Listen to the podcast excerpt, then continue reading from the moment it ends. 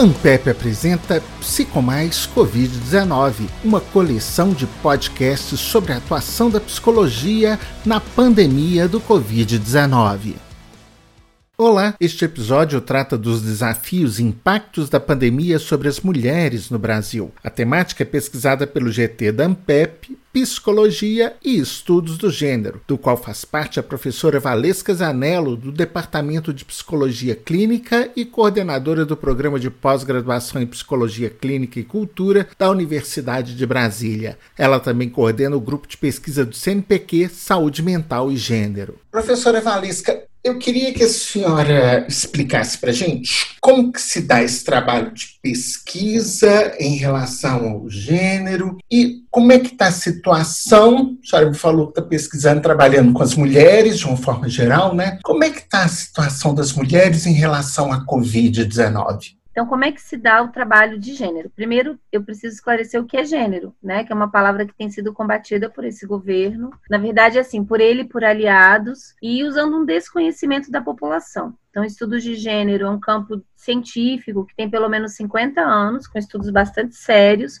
E gênero é uma palavra que tem, hoje em dia, no Brasil, pelo menos três acepções diferentes. Então, a construção do masculino e do feminino na cultura, não como algo essencial, mas é, cultural histórico. Também é entendido como orientação sexual, e aí são as discussões é, é, do mundo gay, lésbico, e também as questões de identidade de gênero, que são as questões trans, que são pautas distintas que podem ter interseccionalidade ou não. O foco do meu estudo é na primeira acepção, então trabalho muito com essa ideia de um binarismo, que é um binarismo estratégico, não é essencial, também isso é uma contribuição de uma autora chamada Spivak, e aí, para pensar como no Brasil, por ser um país sexista, a gente tem caminhos privilegiados, preferenciais de subjetivação muito distintos entre homens e mulheres. Então, a gente, eu penso, eu trabalho muito, tenho trabalhado com isso nos últimos 15 anos, sobre o que, que é colocado em xeque ou o que, que marca esse processo de subjetivação do tornar-se homem e tornar-se mulher no nosso país. Pensando como principal interseccionalidade as questões raciais. Que é muito diferente você tornar-se mulher branca ou mulher negra, e aí a gente vai ter todas as questões questões do colorismo, né? A gente tem um racismo no Brasil que é bastante fenotípico. Então, o impacto na saúde mental, a depender da cor da pele, dos traços negroides, é maior ou menor. E também a questão do tornar-se homem, mesma coisa, homem branco, homem negro. Então, nos últimos anos, eu escrevi um livro, em 2018, no meu pós-doutorado, onde eu criei categorias analíticas para a gente poder pensar esses aspectos da cultura ligada ao gênero e que são é, interiorizados, introjetados nesses processos de subjetivação. Então, tornar tornar-se mulher na nossa cultura é marcado, sobretudo, pelo que eu chamo de dispositivo amoroso e materno. E aí, esses dispositivos se fazem presentes em muitas tecnologias de gênero, produtos culturais os mais variados. Talvez não dê tempo da gente falar isso, mas eu tenho tratado disso no meu canal do YouTube e no meu Instagram. Então, assim, música,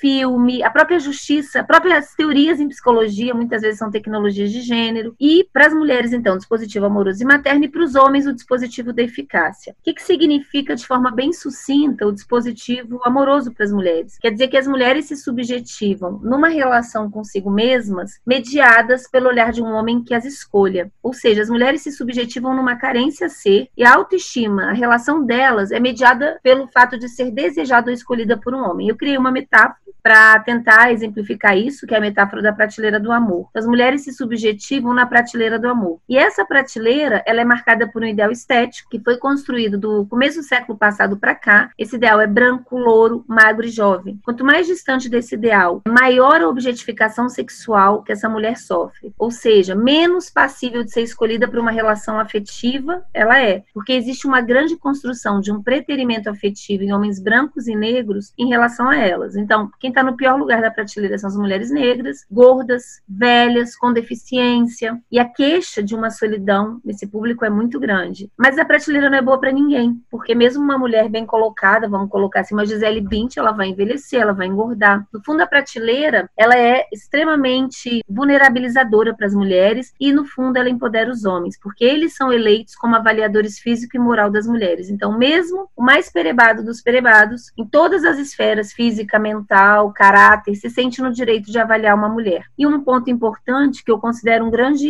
engano, um grande equívoco nos estudos de gênero, e eu preciso destacar isso, é que subverter a orientação sexual não subverte os dispositivos de gênero. Então, mulheres lésbicas continuam funcionando no dispositivo amoroso. A diferença, e é por isso que se brinca, né? A diferença de mulheres lésbicas é que são dois dispositivos amorosos. Daí a brincadeira que as lésbicas não namoram, elas se casam. Um ponto importante é que isso leva a um investimento nas relações heterossexuais por parte das mulheres que é muito desigual. Então, em sociedades sexistas como o Brasil, o investimento é muito assimétrico. As mulheres dão 100 e recebem 1, 10. E quem recebe um pouco mais, a gente considera uma grande felizarda. Duas estratégias importantes do dispositivo amoroso é o silêncio. As mulheres aprendem a se calar, calar o próprio mal-estar, as insatisfações, para manter as relações e o bem-estar dos outros. Por isso que o tipo, em aspas, né, de adoecimento psíquico das mulheres é muito depressão e ansiedade. Isso tem a ver com implosão psíquica. E também um tema que eu tenho trabalhado, que a gente precisa problematizar bastante, naturalizado no país em função do processo de colonização portuguesa e pela Igreja Católica, que é o estupro no casamento. Então, sexo sem vontade. Em 20 anos de clínica, eu nunca atendi uma mulher heterossexual que nunca tenha feito sexo sem estar afim.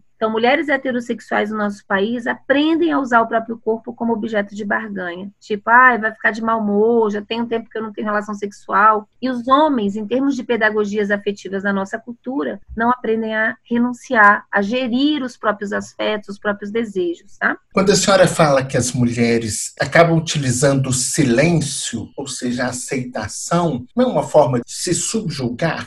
Na verdade, é um modo de sobreviver numa sociedade patriarcal. Então é mais ou menos assim: se ser escolhido, se o amor é identitário para as mulheres, terminar uma relação amorosa não é só o fim de uma relação, é ser colocada em xeque como na sua mulheridade. Então, ela se ressente como um fracasso pessoal. Geralmente, quando termina uma relação, mesmo quando ela terminou, quando o cara é péssimo, era para ela sentir alívio, ela pensa: por que não deu certo para mim? Qual é o meu problema? Homem não, entendeu? O principal fator de risco para a saúde mental dos homens é estar sozinho, solteiro, ser viúvo separado porque os homens lucram com o dispositivo amoroso das mulheres. Um homem no nosso país só fica sozinho se ele quiser. Pode ser o perebado que for, o Bruno feminicida, recebeu 500 cartas de mulheres, e não estou discutindo o tipo de amor que os homens recebem, mas assim, eles não têm que se esforçar muito. Então eles lucram com essa alienação, vamos colocar assim, ou com essa forma de amar interpelado nas mulheres em vários tipos de tecnologias de gênero. Então assim, tem pesquisa com música sertaneja, desenho infantil, pedagogias afetivas são muito profundas e muito naturalizadas na nossa cultura. Os homens também silenciam, mas o sentido do silêncio agendrado. Então, silêncio dos homens eu vou falar já já, tem a ver com a cumplicidade na broderagem. Os homens se silenciam para continuar bem avaliados pelos pares e, digamos assim, porque quem avalia as mulheres são os homens, mas quem avalia os homens são os próprios homens. Masculinidade é extremamente homossociável. Vou chegar lá. Então, o dispositivo materno aponta para um borramento ideológico construído historicamente do começo do século XVIII para cá, entre a capacidade de procriar e cuidar. Então, esse é um ponto muito importante. Houve toda uma construção histórica, e aí eu estou usando bem a questão mesmo Europa, França. Era muito comum as mulheres terem filhos e darem para amas de leite, e quando isso passou a ser um problema, as amas tinham mais ou menos, às vezes, camponesas davam de mamar para 30, 40 crianças, bebês, então a morte, a mortalidade infantil era muito alta. Quando isso passou a ser um problema? Com o avanço do capitalismo. O capitalismo precisa de um excedente populacional. Como convencer uma mulher que não tinha que cuidar de um bebê, né? E quem for nos ouvir aí que é mãe vai saber o trabalho que dá. Como é que você convence agora uma mulher a ter que cuidar de um bebê? As mulheres não eram consideradas pessoas, né? A categoria pessoa é uma categoria sociológica, é uma categoria jurídica, portanto, não é simplesmente nascer com um corpo humano. E a gente sabe disso na própria história do Ocidente. Então, por exemplo, negros não eram considerados pessoas, indígenas também não, e mulheres tampouco. Foi com muita luta social que esses grupos conseguiram, reivindicaram cidadania, reconhecimento. Então, nesse momento, as mulheres não valiam grande coisa. Houve uma construção e aí, por conta né, dos estados nascentes, pela questão também da igreja, de convencimento dessas mulheres. Foucault ajuda muito a pensar essa passagem quando ele aponta que houve uma passagem de um poder repressivo para um poder constitutivo. Então, não houve apenas assim uma repressão das mulheres, também houve. Então, proibição de métodos contraceptivos, proibição do infanticídio, do aborto, para que garantisse que o sexo gerasse filhos. Mas houve também um trabalho de convencimento muito mais eficaz. houve uma sedução narcísica através de um discurso que dizia o seguinte: olha, vocês têm um papel que é insubstituível, vocês são responsáveis pelo futuro da nação. Então, para quem não era nada, começa a ser reconhecida por alguma coisa, isso realmente é bem eficaz. E se criou o que eu chamo, no meu livro eu aponto isso, de empoderamento colonizado na maternidade, e que persiste até hoje. Inclusive, muitas mulheres acabam engolidas, subsumidas na, na questão da funcionalidade materna. É um problema que a gente tem, às vezes, na clínica, que ela esquece de tudo, ela virou só mãe. Ela virou uma função. Bom, isso é interessante porque, primeiro, se convenceu as mulheres a amamentar, depois a cuidar, depois a educar, e depois, com os desserviços das teorias psi, psicologia e psicanálise, é desserviço exatamente porque eu considero a maternidade a grande rocha, pouco pensada nas teorias psi, por isso que as teorias psi muitas vezes funcionam como tecnologias de gênero e não dão conta de desnaturalizar isso, mas as mães também foram atribuídas à ideia de que elas são responsáveis pela personalidade, pela estrutura, pela emocionalidade da criança. Então, quem é mãe aí? Você pode fazer o seu melhor, mas daqui a 20 anos seu filho entrar no supermercado e matar alguém, vão perguntar como foi essa mãe? Nossa, ela deixou na creche, ela não amamentou. Ninguém pergunta do pai se o pai era violento, se o pai era negligente, até porque paternidade negligente na nossa cultura é quase pleonasmo.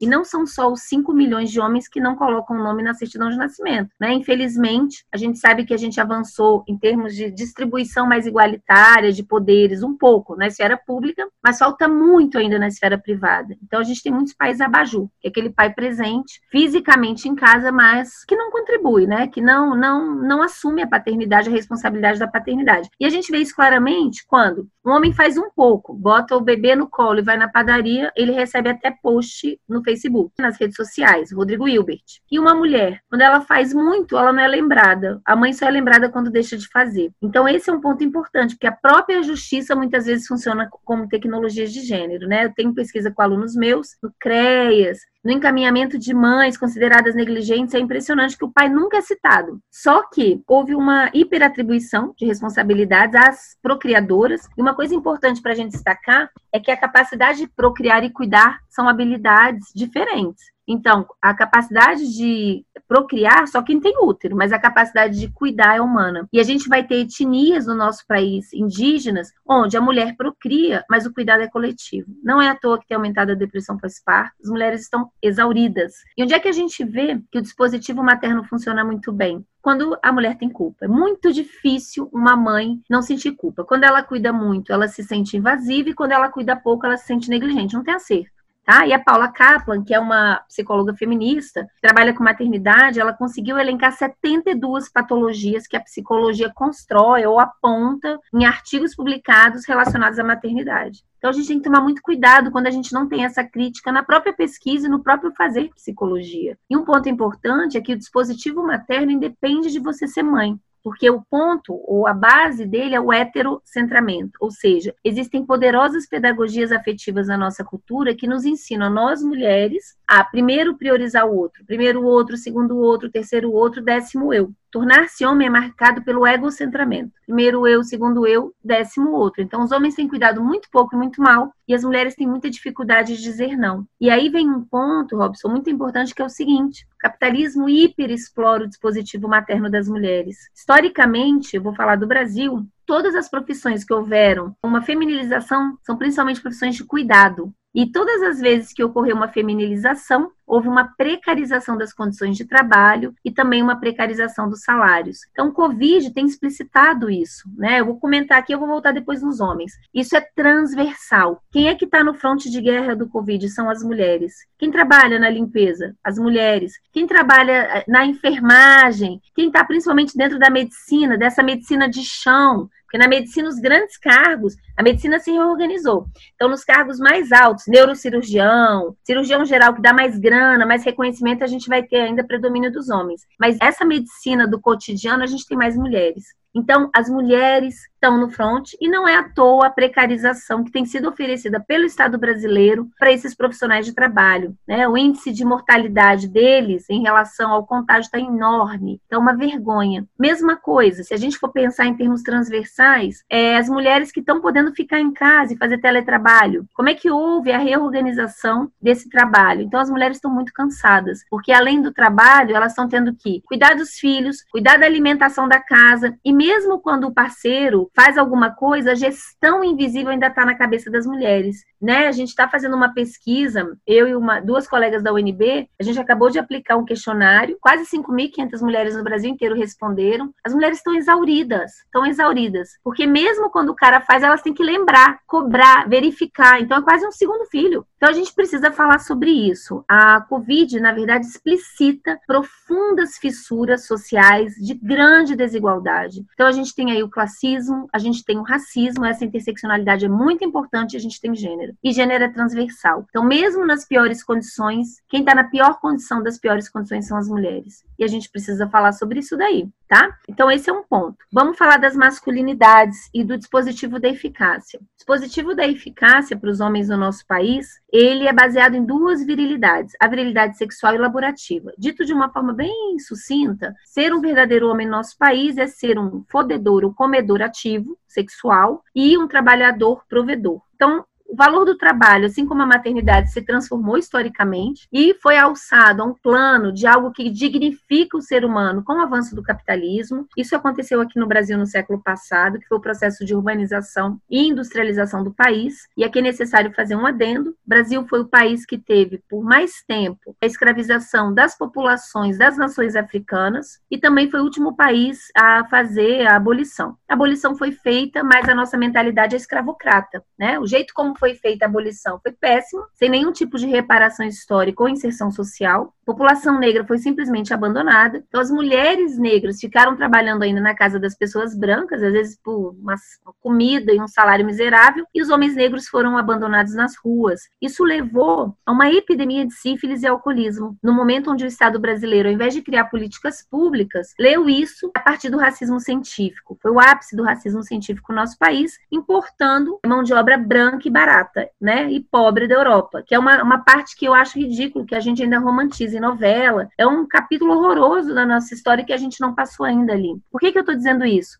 Porque a virilidade laborativa é importantíssima para a saúde mental dos homens. E quem menos tem acesso aos cargos mais altos de prestígio com grana são os homens negros. Então isso afeta a saúde mental dos homens negros. Inclusive, em termos de desemprego agora, uma das partes da população mais afetadas. Por quê? Tem muitos homens que ou trabalhavam em subemprego ou eram um trabalho informal. A gente precisa falar sobre essas questões, inclusive porque isso está ligado, eu acho, e aí a gente teria que pesquisar, mas assim, é uma hipótese muito plausível aumento de violência violência. Um ponto importante é o que sobra para o homem negro: a virilidade sexual. Ou seja, essa questão do reconhecimento identitário é muito importante. Isso leva a um hiperinvestimento e é o lugar que a casa dos homens, dentro da branquitude, que é a masculinidade hegemônica é branca, cis, hétero e rica, ou classe média, é o que é dado para o homem negro. Então, aquelas piadinhas assim do garanhão, do pintudo, aquela música, lá vem o negão cheio de paixão, é profundamente racista, porque o homem negro não pode ser reconhecido pela sua intelectualidade. Ele é animalizado. Só que muitos homens negros compram esse discurso porque também gera um empoderamento colonizado, assim como a maternidade para as mulheres. E por fim, a virilidade sexual, que também de todas as virilidades no Ocidente foi a que teve mais constância, mas o sentido mudou. E no Brasil ela é fundada em duas injunções, que é fecha o cu e foda. Então, assim, muito difícil um homem que já teve alguma fantasia ou prazer anal não se perguntar: ah, será que eu sou homem ou não sou homem de verdade? E também a questão da virilidade importando metáforas quantitativas do mundo laborativo. Então, quantas comeu, quantas deu, quanto tempo ele ficou com pênis ereto. O Brasil o segundo país que mais consome Cialis. O que não quer dizer que a gente tem uma legião de brochas. Tem muito uso recreativo, mas por quê? Porque a sexualidade, a vida sexual, principalmente ativa, não passiva, porque isso é entendido como mulherzinha, né, dentro da homofobia, ela é identitária para os homens. Então, um ponto importante em relação às masculinidades, que eu sempre tenho falado, o Brasil é o quinto país em feminicídio. A gente tem 180 estupros por dia no nosso país a gente tem um dos maiores genocídios do mundo, principalmente da população negra. Isso é um problema de epidemia na saúde pública. Só que quando a gente tem uma epidemia como a dengue, a gente não fica só na população alvo. Onde tem mais gente com dengue? Não, a gente pergunta qual vetor.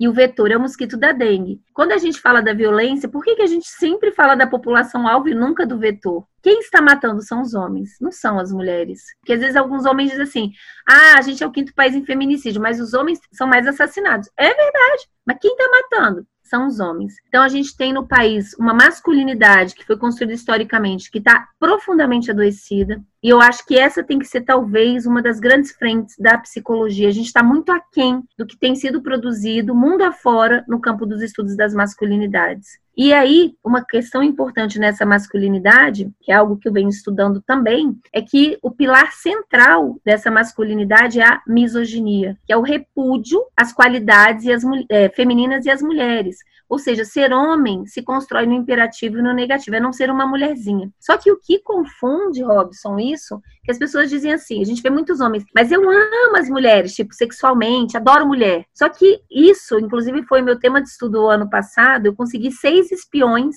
nos WhatsApp masculinos no Brasil, que ficaram é, em tempos diferentes, mas quase seis meses me enviando tudo que os homens compartilhavam. E eu fiz um artigo, vai sair publicado agora, e assim, é triste, é de uma violência. Qual é a principal coisa interpelada nos homens? A objetificação sexual. Então, nesse artigo, eu demonstro como a principal faceta da misoginia no nosso país é a objetificação sexual. E é por isso que confunde. Que a mulher está na prateleira e quando ela é objetificada, às vezes é a chance que ela tem de tentar ser escolhida. Então, isso é confuso. Mas, no fundo, a objetificação sexual ela é profundamente misógina, porque ela transforma o outro em coisa ou pedaços de coisa. Então, uma das coisas importantes também dessa objetificação, como forma de manifestação da misoginia, é que ela tem várias interseccionalidades, com raça, com idade, com gordura. Então, assim, tem, tem várias imagens, a gente não vai falar disso aqui, mas quem estiver nos ouvindo, entra lá no, no canal que eu tenho no YouTube, Valesca Zanello, porque tem uma live que, assim, tem estômago para assistir, mas que é só sobre esse material que eu encontrei, eu mostro as imagens, inclusive, nesses grupos de WhatsApp. E agora, essa misoginia foi reinscrita, então também estou coletando material compartilhado pelos homens. E é triste, porque a maioria coloca assim, o casamento como uma coisa horrorosa, pelo qual eles estão sofrendo, pelo fato de ter que conviver com a mulher. Aí quando você vê a reclamação dele estar tá convivendo, é que a mulher manda ele lavar, passar, ou seja, porque ele mora na casa, ele tem que fazer o mínimo, né?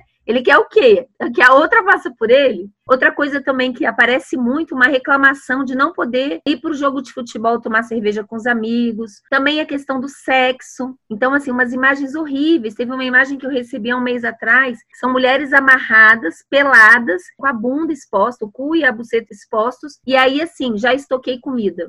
É horrível, é horrível, é bem, bem violento. Só que a gente precisa falar sobre isso. Sexismo no Brasil só vai mudar se os homens nos ajudarem. E o fronte de guerra dos homens não é o palanque das feministas. É na casa dos homens com outros homens. Porque aí eles silenciam. Então, o silêncio deles tem a ver com essa cumplicidade na casa dos homens. Quando você recebe um WhatsApp desse, uma meme dessa, e mesmo que você não passe adiante, mesmo que você não ria, mas se você se manteve calado, você está sendo cúmplice. Exato. é muita coisa, né? É, é, muita coisa. E uma sociedade que é tão machista, a gente fica imaginando uma série de coisas, né? Porque quando a senhora fala da história da prateleira, professora, da objetificação, fica muito nítido para a gente em várias situações do cotidiano. É na publicidade, é na relação conjugal, porque tem hora que a gente tem a impressão que o homem não quer uma esposa, ele quer uma empregada doméstica.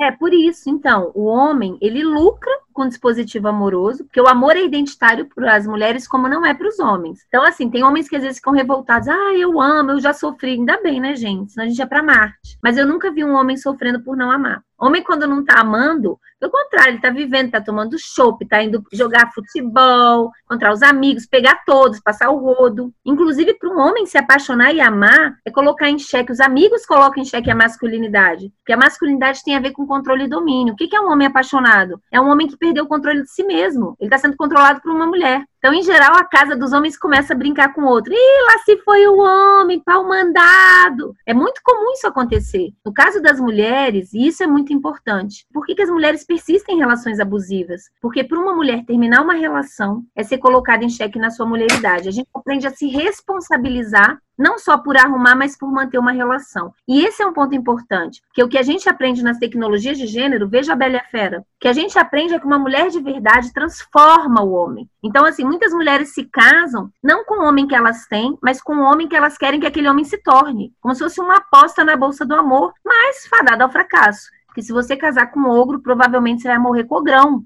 cara só vai mudar se ele quiser muito, com muita terapia, muito esforço pessoal. Então, esse é um ponto importante. Então, os homens lucram, porque as mulheres persistem, eles não têm que se esforçar. E com dispositivo materno também. Por isso que ser solteiro, é, ser viúvo, ser separado é o principal fator de é, ameaça ou de risco para a saúde mental dos homens. No fundo, o dispositivo amoroso e materno constrói uma espécie de almofada psíquica para os homens. Isso é muito confortável, né? Professora, nesse momento de Covid, em que as pessoas estão de volta em casa, e a senhora até comentou que para a mãe fica muito mais pesado, porque ela tem que trabalhar, ela tem que dar conta do menino, da alimentação, da limpeza da casa. Às vezes a secretária ou a, a, a doméstica que ajudava a faxineira não está podendo ir. Então, assim, é, é um acúmulo, um sobreacúmulo. Como que está a saúde mental dessas mulheres? Então, eu acho que a gente está tendo um problema muito sério e a gente vai sentir isso quando essa pandemia, eu espero que afroche em algum momento, né? Porque com esse desgoverno a coisa está complicada, mas a gente vai ter um impacto disso na saúde mental das mulheres ainda por muito tempo. E eu acho que a gente vai ter um número de divórcios alto também. Por quê? Principalmente as mulheres mais abastadas ou privilegiadas de uma certa classe social, muitas não tinham dimensão do que era gênero. Você sabe quando que muitas mulheres tomam consciência de gênero? Quando elas têm um filho. Isso é muito comum. Então, assim, eu já vi várias mulheres que dizem, ai, que besteira feminismo, que besteira gênero, até elas terem um filho. Porque a vida do cara, às vezes, no Brasil, isso ocorre muito, né? Porque, enfim, os homens não aprendem a cuidar. Então, assim, o cara continua a vida e ela acabou a vida dela. Porque, assim, o que ela gostava de fazer, às vezes ela não tem tempo pra nada. Eu já atendi mulheres que diziam assim, eu tenho saudade de trabalhar. Eu nunca achei que o trabalho fosse meu descanso. Então, agora, mulheres que são muito abastadas e que terceirizavam principalmente para outras mulheres, por isso que a gente tem que falar da interseccionalidade com classe social e raça.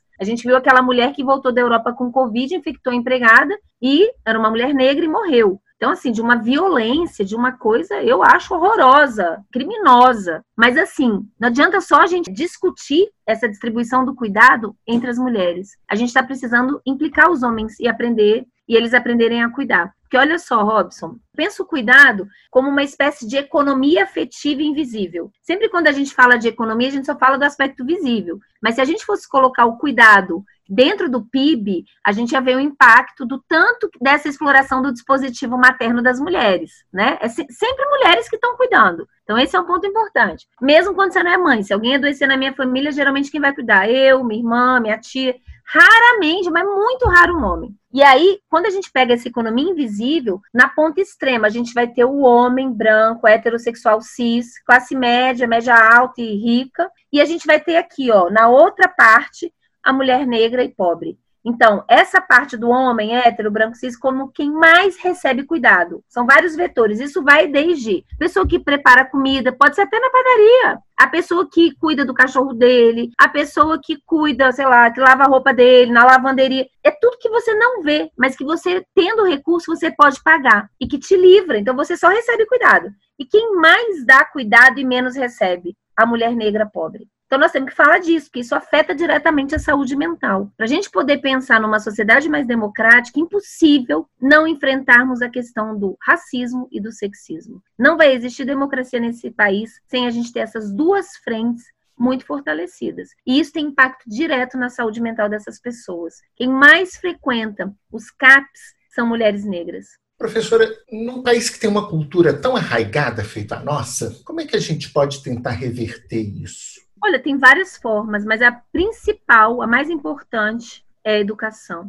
Então, assim, eu acho que a gente tem, é, pelo menos antes desse desgoverno e do golpe, eu acho que a gente estava avançando em várias frentes. Eu acho que teve a criação da CEPI, a gente teve a SPM alçada a um estatuto de ministério, eu, inclusive, era representante do Conselho Federal de Psicologia de 2014 a 2016 no CNDM, Conselho Nacional de Direitos da Mulher. A gente fez muitos avanços, o que prova que tem como mudar. Mas talvez o mais importante deles seja educação. Então, por exemplo, a Lei Maria da Penha é fundamental no combate à violência, mas se a gente se centrar só na judicialização da violência, a gente vai passar o resto da vida enxugando gelo. O problema da violência não é um problema da justiça. Também é, mas não é um problema da justiça. É um problema de toda a sociedade e eu acho que a psicologia tem muito a acrescentar. Então a gente tem que começar realmente a ter projetos preventivos nas escolas, trabalhando na perspectiva de gênero. Não é à toa que esse desgoverno tem lutado tanto para que a gente não trabalhe gênero nas escolas, porque eles sabem o tanto quanto isso mexe nas estruturas de poder. Aqui em Brasília, a gente tem um projeto que é o Maria da Penha vai escola, porque dentro da Lei Maria da Penha existe a obrigatoriedade de haver trabalhos preventivos na educação. Então, isso está na lei, a gente tem o direito realmente de criar e de exigir que seja cumprido, e é uma forma da gente se inserir. Esse projeto começou formando primeiro gestores e diretores, depois professores, e a gente está na fase agora, está suspenso por causa do Covid, mas a gente está exatamente na fase de entrar na escola e trabalhar com as crianças. E é maravilhoso, a criança responde demais. Então, assim, eu, eu acredito que a escola é a chance que a gente tem como Estado, como sociedade civil, de fazer a diferença. Aquela criança que vem, às vezes, assim, com um pai extremamente machista, um caso de violência transgeracional, que a tataravó apanhava, a bisavó, a mãe. Se a gente não fizer a diferença na escola, e aí essa diferença vem pela desnaturalização, o que, que seria essa diferença? É transformar o é em é uma possibilidade. Psicoterapia faz isso também. Ou seja, ah, existem outras possibilidades, existem outras formas de vir a ser menino, de vir a ser menina, para as meninas, não centrado no dispositivo amoroso e materno, conhecendo a história de grandes cientistas, de mulheres ativistas, de mulheres na política, e não só a, a princesa encantada que está lá esperando o príncipe, e para os meninos, outra forma de gestão dos próprios afetos, de estar com uma menina que não seja passando pelo domínio dessa objetificação, que os próprios pais já intercedem desde quando o menino nasce. Se ele tá lá brincando com a menininha, primeira coisa que o pai pergunta: e aí, sua namoradinha? Vai dar um beijinho, pega na mãozinha. Isso é treinando um olhar que é profundamente violento. Os homens não aprendem outras formas de estar com as mulheres que não passem pela objetificação. E quando acontece outras formas, em geral, se esse homem não teve a chance de aprender isso na família ou alguém perto dele, ele se sente ameaçado. Então, nós precisamos falar dessa masculinidade também que está profundamente adoecida. E, ressalto, a psicologia tem um papel fundamental nisso daí. Agora, esse período também tem aumentado muitos casos de violência doméstica, né? Já que nós falamos de Lei Maria da Penha, Sim, pois é. E aí a gente tem vários fatores, né? Tem a hiperconvivência. Eu acho que também tem uma desnaturalização para as mulheres. Eu acho que a causa das mulheres avançou bastante nesses últimos anos, muito, no sentido da consciência, pelos, pelas próprias mídias digitais. Então eu acho que tem a coisa da mulher falar: olha, vai, vem cá fazer. Então começa a discussão, tem uma hiper é, convivência. Eu acho que é questão do desemprego. Lembrando que o desemprego coloca em xeque identitariamente o homem como não coloca a mulher. Então aí a gente tem que também entender não só o aspecto monetário, mas os aspectos subjetivos que são colocados em xeque. Quando ele deixa de ser provedor para um homem, ele é questionado se ele ainda é homem. Então, isso tudo a gente tem que levar em consideração nas políticas públicas. E por isso que eu acho que depois agora dessa pandemia, e já aconteceu em outros países, o número de divórcios vai aumentar. Durante a pandemia é muito difícil uma mulher pedir para se separar, né? Até porque ela vai para onde? A gente está aí com a política mesmo de combate à violência funcionando, mas de uma maneira também mais precarizada. Professora, todas essas observações apontam para o que no futuro? O que a gente pode esperar dessa sociedade? Olha, apontam para ou a gente faz alguma coisa ou o Brasil vai ser um país insustentável. Eu acho que a gente já está chegando nisso. Assim, os nossos índices de violência são vergonhosos, são assustadores. A gente vive uma espécie de guerra civil invisibilizada. A gente já está em guerra, só não é chamado dessa maneira. E essa guerra é pior principalmente para as pessoas negras e pobres. Uma das coisas fundamentais, né, e não é à toa que esse governo foi eleito, isso tem a ver com essa masculinidade hegemônica que eu coloquei aqui. Eu considero o presidente Bolsonaro uma espécie de sintoma da nossa sociedade. Ele é o retorno do recalcado. É mais ou menos assim: enquanto alguns grupos avançaram, principalmente as minorias, negros, mulheres, homossexuais, LGBTs, a gente teve um backlash. Principalmente quem foi obrigado a guardar, vamos colocar assim, ou esconder, em função do politicamente correto, essa essas opiniões, essas crenças, esses estereótipos mais horrorosos e que agora conseguiram um líder que encarna isso. Tudo bem que não é a maioria da sociedade, mas é uma boa parte. 25% é muita coisa. Então, isso mostra que a gente tem que ter clareza do que, que a gente precisa fazer. E eu acho que esses tempos difíceis, que não são só da pandemia, mas do, do pandemônio, tem que nos fazer pensar em estratégias. Realmente, não vai ser a luta, a luta é, uma luta de narrativas. E a gente tem, então, que pensar nas estratégias para atingir ao máximo as pessoas. Então, por exemplo, redes sociais, né? Eu sou professora. O que, que eu tenho feito é, em relação àquilo que a sociedade investe em mim? Eu tenho me preocupado cada vez mais nessa questão do compartilhamento de conhecimento produzido. Então, meu próprio livro é em uma linguagem extremamente acessível, dentro do possível, não perde o caráter científico, mas eu não preciso só escrever para os meus pares, eu acho isso uma espécie de autismo intelectual. E acho que é muito importante esse compartilhamento. Eu tenho recebido mensagens de mulheres do Brasil todo me agradecendo, saindo de relações abusivas depois que leram um livro. Então, conhecimento tem um potencial de transformação muito grande, porque te faz ter lentes para reinterpretar o que você está vivendo. Então, a gente precisa saber como fazer isso. Eu acho que esse é um aspecto. E o outro é a gente ocupar espaço. Por exemplo, nas escolas,